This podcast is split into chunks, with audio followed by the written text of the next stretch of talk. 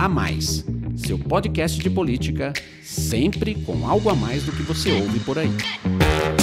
Olá, sou o Rafael Lisboa e começa agora mais um podcast A Mais, o seu podcast de política sempre com algo a mais para você. O A Mais faz parte da Bússola, que é uma plataforma de conteúdo estratégico, parceria da revista Exame com o grupo FSB. No episódio de hoje, o bate-papo é sobre a corrida presidencial norte-americana, que chega à reta final. A menos de um mês da votação, qual será o impacto no processo eleitoral da infecção de Donald Trump pelo coronavírus. O presidente já recebeu alta do hospital para continuar a recuperação na Casa Branca, inclusive celebrou efusivamente seu tratamento, a ponto de dizer que contrair o vírus foi uma bênção de Deus. Mas quando ele voltará aos comícios de rua, que no mês final da campanha de 2016 foram importantes na vitória contra Hillary Clinton, e Trump participará dos dois debates que restam contra Joe Biden antes das eleições, ele já disse que não aceita o formato virtual proposto pela comissão organizadora. Esta semana foi a vez dos candidatos a vice a democrata Kamala Harris e o republicano Mike Pence se enfrentarem num debate. O que ainda não está claro é o efeito da doença de Trump sobre o eleitor. Se pode gerar maior empatia da população diante do seu estado de saúde mais frágil,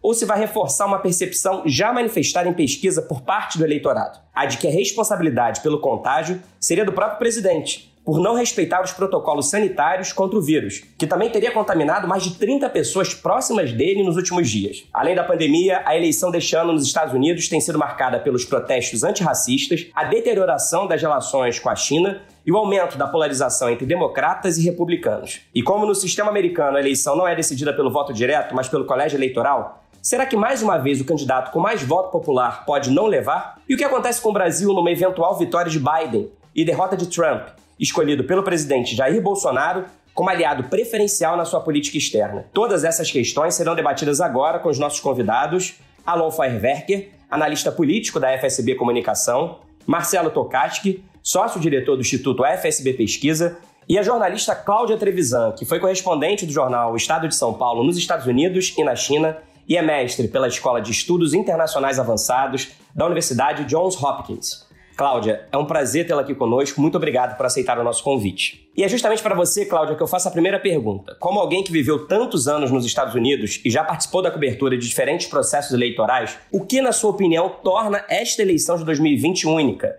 Eu já ouvi analistas dizendo que este pleito é um dos mais importantes da história americana, pelo antagonismo de ideias que cada grupo representa. E por isso mesmo, dois países completamente diferentes poderão emergir das urnas, dependendo de quem vencer. Você concorda ou é um exagero isso? Eu concordo. Eu acho que vai haver uma diferença enorme se o Biden for eleito ou se o Trump for eleito. E eu acho que algumas características únicas dessa eleição, elas têm a ver com a maneira como os americanos estão votando e também com o clima político que cerca a disputa.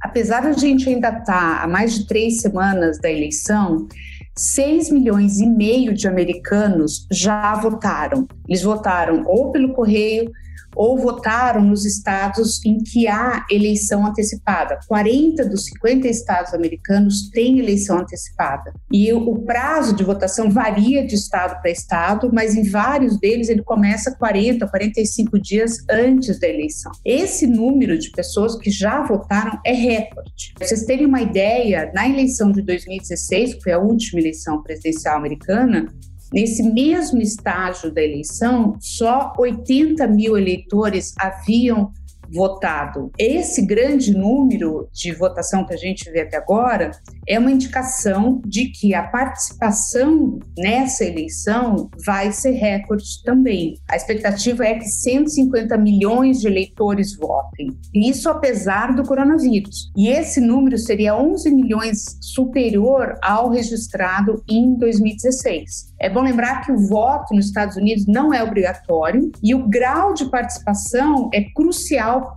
na definição do resultado. O partido que consegue a maior mobilização da sua base é normalmente o que ganha. Em termos de clima político, é, eu acho que essa é a primeira vez em que presidente em exercício levanta sérias dúvidas, quase todas infundadas ou todas infundadas, sobre a lisura do processo de votação e diz que ele poderá não aceitar o resultado se for o perdedor. Outra característica dessa eleição, eu acho, é algo que a gente já vem vendo na sociedade americana, mas que, que se agravou muito é, nos últimos quatro anos, é o elevado grau de polarização que existe entre republicanos e democratas. Eu acho que nunca os eleitores do Partido Republicano, os eleitores do Partido Democrata estiveram tão divididos como estão agora. A aprovação do Trump entre os republicanos é de 90%, e a aprovação do Trump entre os democratas é só de 5%. Nunca houve, na história recente, uma distância tão grande na visão do presidente no, no seu partido e no partido adversário. Alon, o que, que, na sua opinião, muda nessa reta final da corrida presidencial americana com a contaminação de Donald Trump pelo coronavírus? Além de questões muito objetivas, como a redução do ritmo de campanha do republicano por pelo menos alguns dias, qual você acha que será o efeito da doença do presidente no eleitor? Eu falo isso porque aqui no Brasil a facada do então candidato Jair Bolsonaro na campanha de 2018 causou grande comoção em parte do eleitorado. Você vê algo parecido com isso acontecendo lá? Olá, Rafael. Olá, Cláudia, Marcelo. Olá, ouvintes. Acho que são duas situações diferentes, é, Rafael. Uma facada num candidato a presidente é algo absolutamente imprevisível ou pouquíssimo previsível num país como o Brasil. E o que aconteceu com o Donald Trump foi que ele ter sido contaminado pelo novo coronavírus, ter ficado doente, ter precisado ir ao hospital, mostrou de fato que a doença era algo grave com que os americanos deveriam se preocupar, indo totalmente contra a narrativa que ele tinha procurado difundir desde o início. Isso no curto prazo efetivamente causou um dano eleitoral a ele. Se isso vai se manter até a eleição, é, faltam aí três semanas para a eleição, a gente sabe que os fatos políticos em períodos eleitorais eles são criados muito rapidamente e também desaparecem muito rapidamente em determinadas circunstâncias. Se isso vai durar até a eleição, não sei, porque como o, o Donald Trump está na presidência, ele pode gerar outros fatos políticos naquela história, né? Se você tem uma crise, uma maneira de acabar com uma crise é você criar uma outra crise que faz as pessoas esquecerem da crise anterior ou faz as pessoas minimizarem a crise anterior. Então não dá para saber o que ele vai fazer daqui até o processo, até o dia da eleição propriamente dito, apesar de que muita gente já votou antecipadamente, já está votando antecipadamente, como a própria Cláudia colocou, não dá para saber. Agora uma coisa interessante que eu, que eu gostaria de dizer a partir do que a Cláudia falou foi o seguinte: em é, 2016 os republicanos votaram no Trump, os democratas votaram na Hillary, mas a Hillary não conseguiu, entre os eleitores independentes, uma vantagem suficiente para derrotar o Donald Trump no colégio eleitoral, porque ela acabou perdendo nos swing states, nos estados em que o voto oscila entre os democratas e os republicanos. Dessa vez, o que a gente está vendo, pelo menos nas pesquisas, e todas as pesquisas dizem isso, é que o Joe Biden está melhor entre os eleitores independentes do que o Donald Trump. Então, mesmo que o Donald Trump tenha ali o 90 e tanto por cento da, de aprovação entre os republicanos, isso não é suficiente para ele. Ele precisaria de uma coalizão mais ampla para ganhar a eleição. E a grande dificuldade é que ele não está conseguindo montar essa coalizão mais ampla por causa, na minha opinião, de um certo efeito colateral da tática eleitoral. Quer dizer, a tática eleitoral dele é, é radicalizar a base dele. Quando ele radicaliza a base dele e polariza muito o discurso, uma parte importante do eleitor independente vai para o outro lado. Como ele vai fazer para mexer nessa lógica e nessa equação daqui até a eleição, não dá para a gente saber ainda, Rafael. Obrigado, Alon. Marcelo, o que, que mostram os levantamentos feitos até agora dos, dos institutos americanos sobre a eleição? Enfim, tanto a Cláudia quanto o Alon falaram que ainda faltam três semanas e por isso muita coisa pode acontecer, muita coisa pode mudar, ainda que parte do eleitorado já tenha começado a votar. Mas o que, que os levantamentos, as pesquisas mostram até agora? Bom, olá Rafael, olá Cláudia, Alon, ouvintes. Olha, Rafael, o Alon já tocou um pouco nisso, né? Por enquanto, é, esse fato aí, que é a contaminação do Trump por Covid-19, é, não mudou muito o ponteiro. Na verdade, até mudou um pouco para baixo para ele, né? Inicialmente, você poderia imaginar que um fato desse pudesse gerar uma comoção e beneficiar o candidato, mas na verdade é, não dá para afirmar que prejudicou, mas desde que, se foi, que foi noticiado que ele tinha contraído o coronavírus, ele perdeu pontos nas pesquisas. Hoje, na média das pesquisas, os Estados Unidos têm um volume de pesquisas, já foram feitas mais de 900 pesquisas aí desde o início da campanha, é um volume bastante grande. Em percentuais médios, né, o Biden tem 53,4% das intenções de voto contra 45,4% do Trump. A vantagem, na média, né, de todos os institutos aí compilados, a vantagem média está na casa de 8, 8 pontos percentuais. Há uma semana, essa vantagem era de 7,1 pontos percentuais, ou seja, ela até aumentou a vantagem do Biden sobre o Trump nesse período. Agora, um outro fato importante que a gente tem que olhar, a Cláudia já, já falou bem disso, né? É a questão da variação que os americanos, de maneira em geral, fazem da, da gestão Trump. A Cláudia falou de como né, avaliam da polarização, né? Republicanos estão fechados com ele, democratas estão contra ele, mas hoje, na média do eleitorado americano, ele tem uma aprovação só de 43,2% contra uma desaprovação média de 53,3%. Você nota que a, a, a votação do Trump está muito parecida com a sua aprovação e a votação do Biden está muito parecida com a reprovação que o Trump tem nas pesquisas de avaliação, o que só corrobora isso que a Cláudia colocou da, da polarização é, extrema que está registrada hoje nos Estados Unidos. Né? E em relação à questão, voltando em relação à questão da Covid, eu estou muito com o Alon. Eu acho que, na verdade, todo o posicionamento do Trump que ele manifestou antes de ser contaminado, né, jogou contra ele agora, né? Porque as pessoas, de alguma maneira, podem ter entendido que tudo aquilo que ele falava, na verdade, quando o presidente do, da principal potência, de uma das principais potências do, do mundo, é, é, contaminado e tem que ser hospitalizado, né, isso joga contra tudo que ele vem defendendo em relação a isso. Agora, a outra coisa que eu queria chamar a atenção são a questão, as projeções que se fazem de vitória de um ou de outro candidato. Né? Existe um site nos Estados Unidos bastante conhecido, o 538, que compila todas essas pesquisas e calcula ali possibilidade de vitória de cada um. Né? E para o ouvinte ter uma ideia, hoje, se a eleição fosse hoje, de acordo com essas projeções do site, é, a, a, a, a, possibilidade de vitória do Biden é de 85% contra só 15% de possibilidade de, de reeleição do atual presidente. Há uma semana, essa proporção estava em 81 a 19, ou seja, o ponteiro mexeu para o lado do Biden. Agora, eles já falaram também, né? A gente está três semanas de uma eleição que é muito acirrada, três semanas tem tempo de acontecer muita coisa, é, e isso pode, de alguma maneira, mudar daqui até o início de novembro. Ô Cláudia, você escreveu um artigo aqui para a Bússola justamente sobre o colégio eleitoral nos Estados Unidos e como esse sistema contribui para que a democracia americana acabe não representando a maioria dos eleitores. Você acha que, mais uma vez, maior votação popular pode não se traduzir em vitória nas urnas, como aconteceu em 2016, quando Hillary Clinton teve cerca de 3 milhões de votos a mais do que Trump e perdeu no colégio eleitoral? Não, eu acho que há um risco.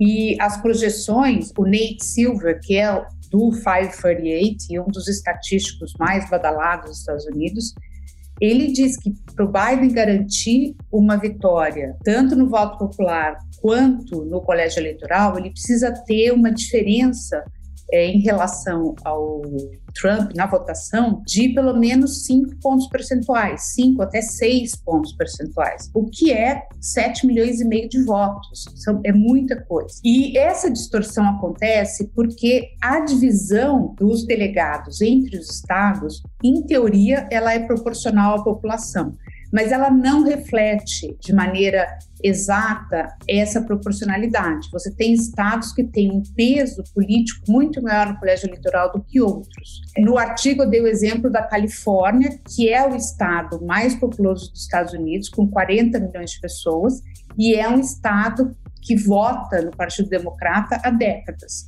E eu dei o exemplo do Wyoming, que é o estado com a menor população, que tem 579 mil pessoas. A Califórnia tem 55 delegados no colégio eleitoral. Cada delegado representa 718 mil habitantes da Califórnia. No caso do Wyoming, que tem três delegados, cada delegado representa 193 mil pessoas.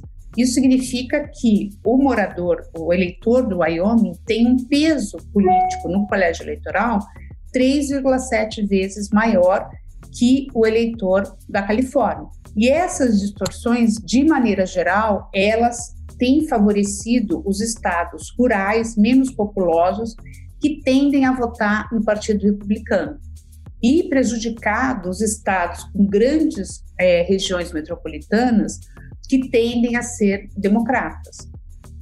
E você citou o caso da, da, Hillary Clinton, mas não é o único caso de um candidato democrata que venceu o voto popular e perdeu é, no colégio eleitoral. Antes dela, no ano 2000, o Al Gore, que era o candidato democrata à presidência, ele ganhou a votação popular por 540 mil votos do George Bush filho e perdeu é, a disputa no colégio eleitoral, numa saga que chegou até a Suprema Corte, ele perdeu no colégio eleitoral pela diferença de um delegado. Só complementando, o Rafael, o que a Cláudia falou, ela, ela contou bem, né? A diferença pro Biden tem que ser aí entre 5 e 6 pontos. Como eu falei, a diferença hoje está em 8. De 8 para 6 é mais ou menos a margem de erro das pesquisas. Então, em tese, esse, é, a diferença pode estar tá dentro já desse limite aí de 5, 6 que seria o limiar ali para acontecer esse fenômeno que ela, que ela colocou. Então, realmente a eleição está bem aberta ainda. É, mas só para dizer, as pesquisas, acho que se a eleição fosse hoje, né, eu acho que o Biden, as, as pesquisas apontam ali que o Biden ganharia. Eu acho que não há, não há dúvida. A questão é o que vai acontecer até lá nos swing states.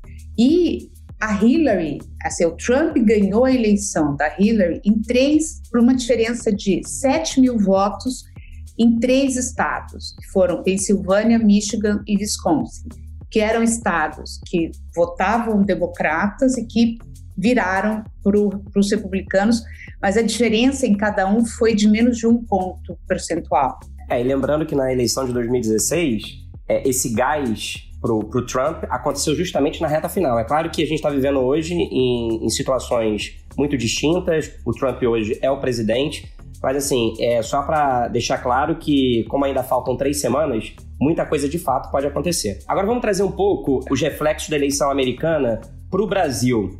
E aí eu pergunto para você, Alon, como o resultado da eleição lá nos Estados Unidos vai impactar o Brasil o que, que, pode se esperar se Donald Trump for reeleito? O que, que, muda se o democrata John Biden vencer? Principalmente porque a gente sabe, Jair Bolsonaro escolheu Trump como aliado principal na sua política externa, já fez campanha aberta pela reeleição do atual presidente americano e foi criticado por John Biden no último debate por sua política ambiental para a Amazônia.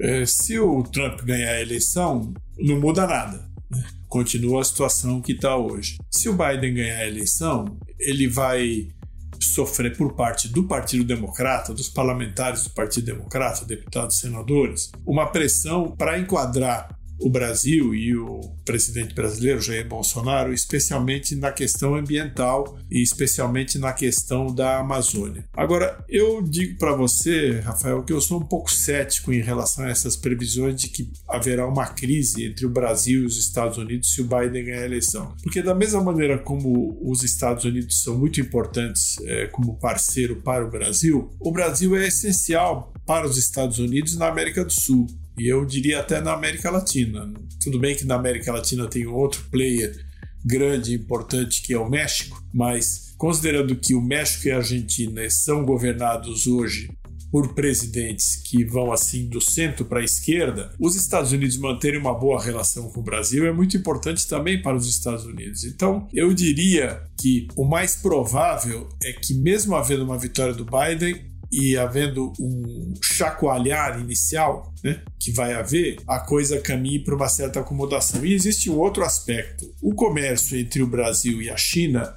ele vem batendo recorde atrás de recorde todo mês aqui. Esse ano, o comércio do Brasil com a China, as exportações do Brasil com a China deixaram na poeira os números do comércio do Brasil com os Estados Unidos. E tudo bem, o governo Bolsonaro tem um alinhamento ideológico com a agenda dos não, não, não dos Estados Unidos genericamente, mas do Donald Trump. Mas por outro lado, você tem também no governo, especialmente no Ministério da Agricultura e na área dos ministros oriundos das Forças Armadas, eu não chamo de ministros militares porque não são ministros militares, né? eles são ministros provenientes das Forças Armadas. E isso aí é expressado muitas vezes também pelo vice-presidente Hamilton Mourão. Existe um certo cuidado no tratamento do Brasil com a China, porque os Estados Unidos não têm condições de substituir a China nos negócios com o Brasil. O Brasil não vai, não, não, não tem como os americanos importarem commodities do Brasil como a China importa, por, inclusive porque uma boa parte é, do eleitorado do Donald Trump, e, e, certamente será uma preocupação do, também do Biden, porque é ali nos estados do meio oeste, é de agricultores que querem que os Estados Unidos façam mais negócios com a China, exporte mais produtos agrícolas para a China. Então, como é que o, o Trump ou o Biden vão dizer para esse pessoal: não, é o seguinte, agora nós vamos importar milhões de toneladas de grãos do Brasil porque nós queremos que o Brasil fique do nosso lado e não fique do lado da China. Isso não vai funcionar. É isso aí. Então, a questão pragmática vai superar a ideológica, né? Provavelmente. É, Marcelo, além do coronavírus, outras duas questões têm estado muito presentes no debate eleitoral americano. A questão racial, a partir dos protestos antirracistas depois da morte de George Floyd, sufocado por um policial branco, e também a rivalidade com a China, um dos alvos preferenciais do atual presidente Donald Trump.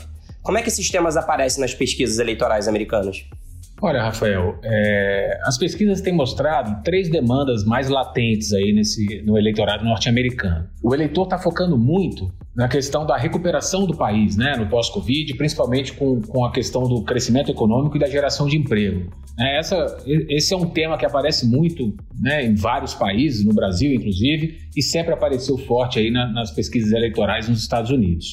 Agora, aparecem também dois outros pontos. Né? Um é a questão da reabilitação da imagem dos Estados Unidos no cenário internacional, né? perante o mundo, de maneira geral. Né? E isso está muito ligado ao que você falou, a questão dos conflitos aí com a China, aos próprios ataques que o Trump andou fazendo a organismos multilaterais, como o ONU, como, como a OMS durante a pandemia, por exemplo. E tem um terceiro fator que é a questão racial. Né? Se a gente somar a questão dos direitos civis, mais de maneira geral, com a questão dos abusos policiais, que estão muito, né, estão diretamente ligados aí aos conflitos raciais nos Estados Unidos, essa questão ela praticamente empata ali em segundo lugar é, entre as demandas da população. Então eu diria que hoje são esses três temas que estão aí muito quentes é, na discussão do eleitor americano. Agora é importante a gente olhar para como que o eleitor enxerga a capacidade de cada candidato de endereçar cada uma dessas questões, né, que para eles são centrais. Uma pesquisa recente do, do jornal Wall Street Journal é, mostrou, por exemplo, que para o eleitor americano, de maneira geral, o Trump é, é visto como uma melhor opção para lidar com a crise econômica. 48% dos entrevistados apontam o Trump como a melhor escolha, contra 41% que apontam o Biden. Agora, em todas as outras questões, em maior ou menor grau, o Biden é visto como a melhor opção pelos eleitores. Eu vou citar aqui alguns exemplos. Por exemplo, para lidar com a questão da violência policial é um pouco apertado, mas 45% escolhem Biden e 41% escolhem o Trump. É quase uma divisão, mas com uma vantagem aí para o democrata. Agora, nas outras áreas, a vantagem do Biden é muito evidente. Né? Quando a gente pega, por exemplo, quem é, é mais capacitado para lidar com questões raciais, é 55 a 26 para o Biden, né? Em, em, termos de eleitores que apontam ele como um candidato mais preparado para lidar com essa questão. Pra, a capacidade de lidar com a pandemia, né, que o Trump é bastante criticado, também é, é outra que o Biden lidera com bastante folga. Em relação à questão da saúde pública, é, se a gente for ver também, por exemplo, na, na questão de, de lidar com, com, os assuntos relacionados a gênero, a ter um, um temperamento mais adequado para ser presidente dos Estados Unidos, por exemplo, 58% citam Biden e só 26% citam Trump. Esse perfil pode ser visto como prejudicial aí nas relações internacionais é, dos Estados Unidos com os demais países, enfim. Então, de maneira geral, o eleitor, à exceção da economia, ele enxerga no Biden um candidato mais capacitado, mais bem preparado para lidar com os principais temas aí que são os anseios dos, dos eleitores nesse momento lá nos Estados Unidos. Antes da gente encerrar, eu vou retomar um tema que a Cláudia falou logo no início. Essa tentativa do, do atual presidente Donald Trump de desqualificar o sistema de votação pelo correio, né, que a gente sabe que é uma alternativa para garantir a participação dos eleitores americanos durante a pandemia. Já existe, mas está sendo impulsionado agora. Ele costuma dizer que o sistema é sujeito a fraudes e disse, como a Cláudia destacou lá no início, que se considerar que a votação foi comprometida, ele pode não aceitar o resultado das urnas. Cláudia Alon, qual que é a chance, na opinião de vocês, de Trump é, não estar blefando e não reconhecer uma eventual vitória de Biden se recusando a entregar o cargo. Vocês avaliam que é algo que comprometa de fato o voto pelo correio nos Estados Unidos? Eu acho que tudo vai depender da diferença da votação. Eu acho que se o Biden ganhar de lavada, eu acho que vai ser muito difícil para o Trump questionar o resultado da eleição e insistir em ficar no cargo. Mas eu acho que se a diferença for pequena, eu acho que o Trump vai fazer de tudo para tentar deslegitimar a eleição e tentar ficar no cargo, questionar o seu resultado. E acho que toda essa retórica né, de ataque à votação pelo correio eu acho que é, é uma maneira de preparar a opinião pública para esse movimento. E quanto à integridade da votação pelo correio, não há é, nenhum estudo, nenhuma indicação de que o sistema seja particularmente vulnerável à fraude. E o Trump tem pegado casos isolados de problemas e transformado isso e, e apresentado esses casos como se fossem a regra e não a exceção. E o voto pelo correio vai ser amplamente adotado nessa eleição. As regras eleitorais nos Estados Unidos são feitas pelos estados. E dos 50 estados, 42 vão ter eleição pelo correio sem necessidade de justificativa. Alon, como é que você vê essa questão? Lembrando que essa tentativa de desqualificar o processo eleitoral, o sistema de votação, é algo que a gente viu também aqui com o presidente Jair Bolsonaro falando mal da urna eletrônica, né? É possível que a, a discussão sobre o resultado da eleição termine na Corte Suprema. Hoje a Corte Suprema, depois do, da morte da Ruth Bader Ginsburg, né, ela ela está 5 a 3 se a indicada do, do Donald Trump for aprovada pelo Senado até, até o final desse ano, vai ficar 6 a 3 em termos de conservadores contra liberais. Né? Liberais dos Estados Unidos é sinônimo de esquerda. Então, se a discussão acabar na Suprema Corte, é possível que a gente tenha uma batalha jurídica complexa, porque você pode ter um resultado eleitoral, inclusive no colégio eleitoral, e tentativa do Trump de derrubar esse resultado na Suprema Corte. O que aconteceria, na minha opinião, seria a criação de uma situação explosiva do ponto de vista da insurgência social, inclusive porque nos Estados Unidos uma boa parte da população tem posse e porte de arma. Não é impossível que essa, essa disputa política até degenere em algumas situações. A gente não espera isso, mas a gente tem a obrigação de analisar os fatos. Não é impossível que essa disputa degenere em situações de confronto armado em alguns lugares. Isso eu até gostaria de citar um aspecto que provoca esse debate todo: se aceita ou não aceita o resultado da eleição, se tem fraude, se não tem fraude, se o, o presidente vai, vai aceitar sair do cargo pacificamente. A gente, se tivesse discutindo eh, a eleição numa chamada republiqueta, isso aí seria absolutamente natural, mas nós estamos discutindo naquilo que é apresentado para a opinião pública como a maior democracia do mundo. Isso tem um efeito que ainda não está medido de degradação da imagem dos Estados Unidos. A degradação da capacidade do soft power, como se diz, né? do poder suave, que é muito relevante na minha opinião. E isso junta com outra coisa, Rafael, que é o seguinte: é mais de 200 mil mortes pelo coronavírus e a total incapacidade do governo e do Estado americano de controlar a pandemia. Então, o que que, qual a imagem hoje dos Estados Unidos? É um país que em termos da economia, não consegue competir com a China, em termos da pandemia, não consegue controlar a pandemia e na disputa política não consegue ter um sistema político que seja relativamente consensual e democrático. Isso aí para os Estados Unidos, na minha opinião, é muito grave. A Cláudia queria falar uma coisa. Não, sim, eu concordo, concordo com você. Eu acho que é extremamente preocupante, acho que é um fator de desgaste da imagem é, americana. E mais um, um elemento é, que você come, a gente começou o podcast perguntando o que é único nessa eleição. Pela primeira vez, o Carter Center, que é um centro que por anos vem acompanhando a lisura das eleições em países pobres e desenvolvidos, pela primeira vez eles vão ter uma iniciativa de acompanhamento da eleição americana. E acho que isso é um sinal muito claro né, dessa degradação e dessa crise a que o Alonso se referiu.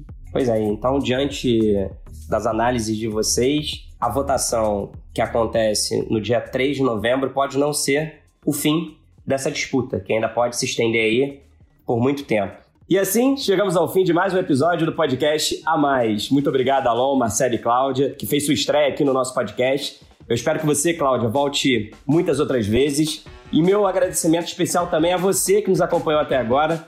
E continue acompanhando também a reta final da corrida presidencial americana em outros conteúdos da plataforma Bússola. Até semana que vem. Tchau.